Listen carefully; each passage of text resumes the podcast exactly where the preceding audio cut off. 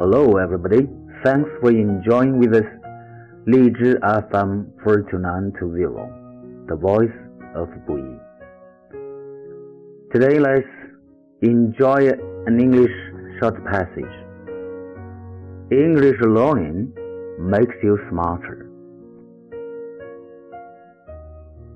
Learning a foreign language is more than just a boost to your CV or handy for traveling. It'll make you smarter, more decisive, and even better at English, says Anne Merritt.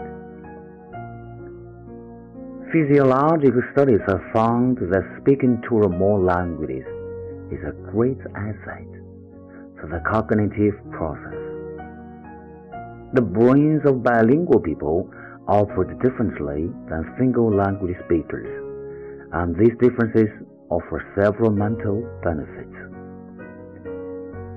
Below are seven cognitive advantages to learning a foreign language.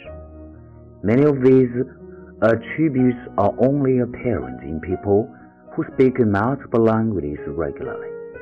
If you haven't spoken a foreign tongue since your A levels, your brain may not be reaping these bilingual benefits. However, people who begin language study in their adult lives can still achieve the same levels of fluency as a young learner and still reap the same mental benefits too.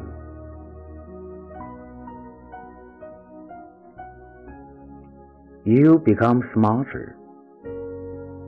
Speaking a foreign language improves the functionality of your brain by challenging it to recognize, negotiate meaning, and communicate in different language systems. This skill boasts the ability to negotiate meaning in other problem-solving tasks as well.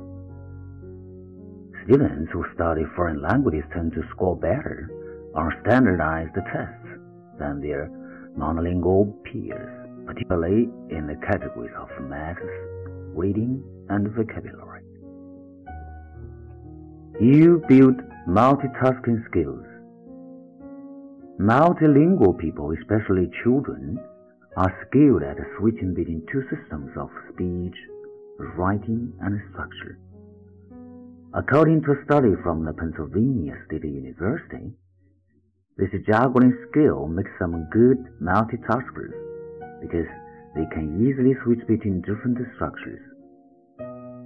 In one study, participants used a driving simulator while doing separate, distracting tasks at the same time.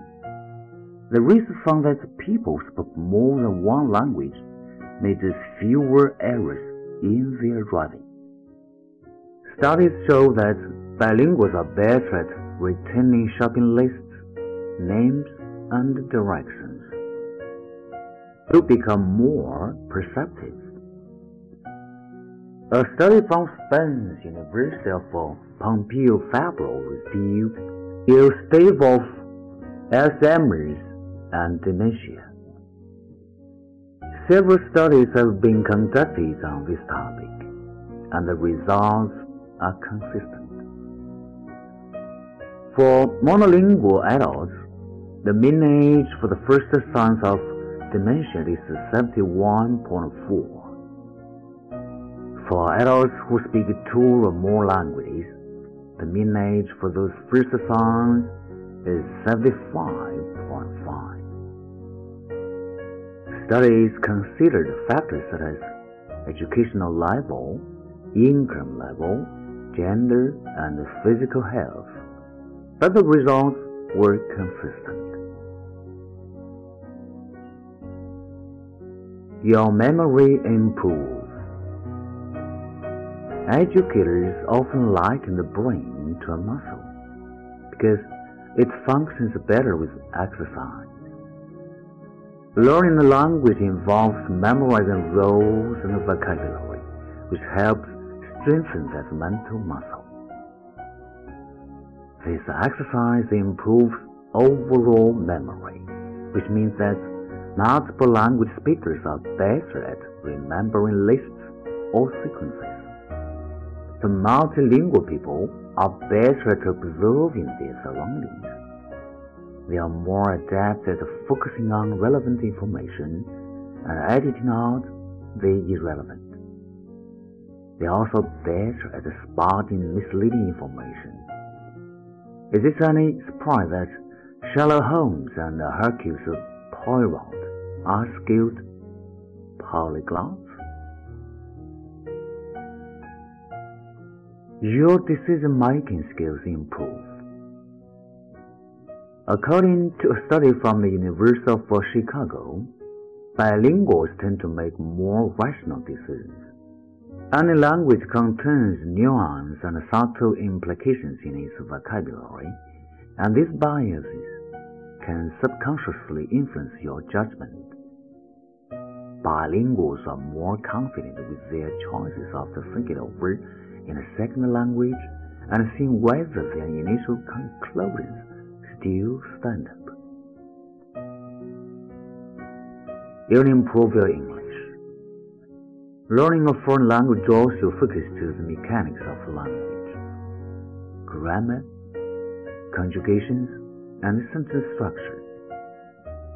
This makes you more aware of language on the ways it can be structured and manipulated. These skills can make you a more effective communicator and a sharper editor and writer.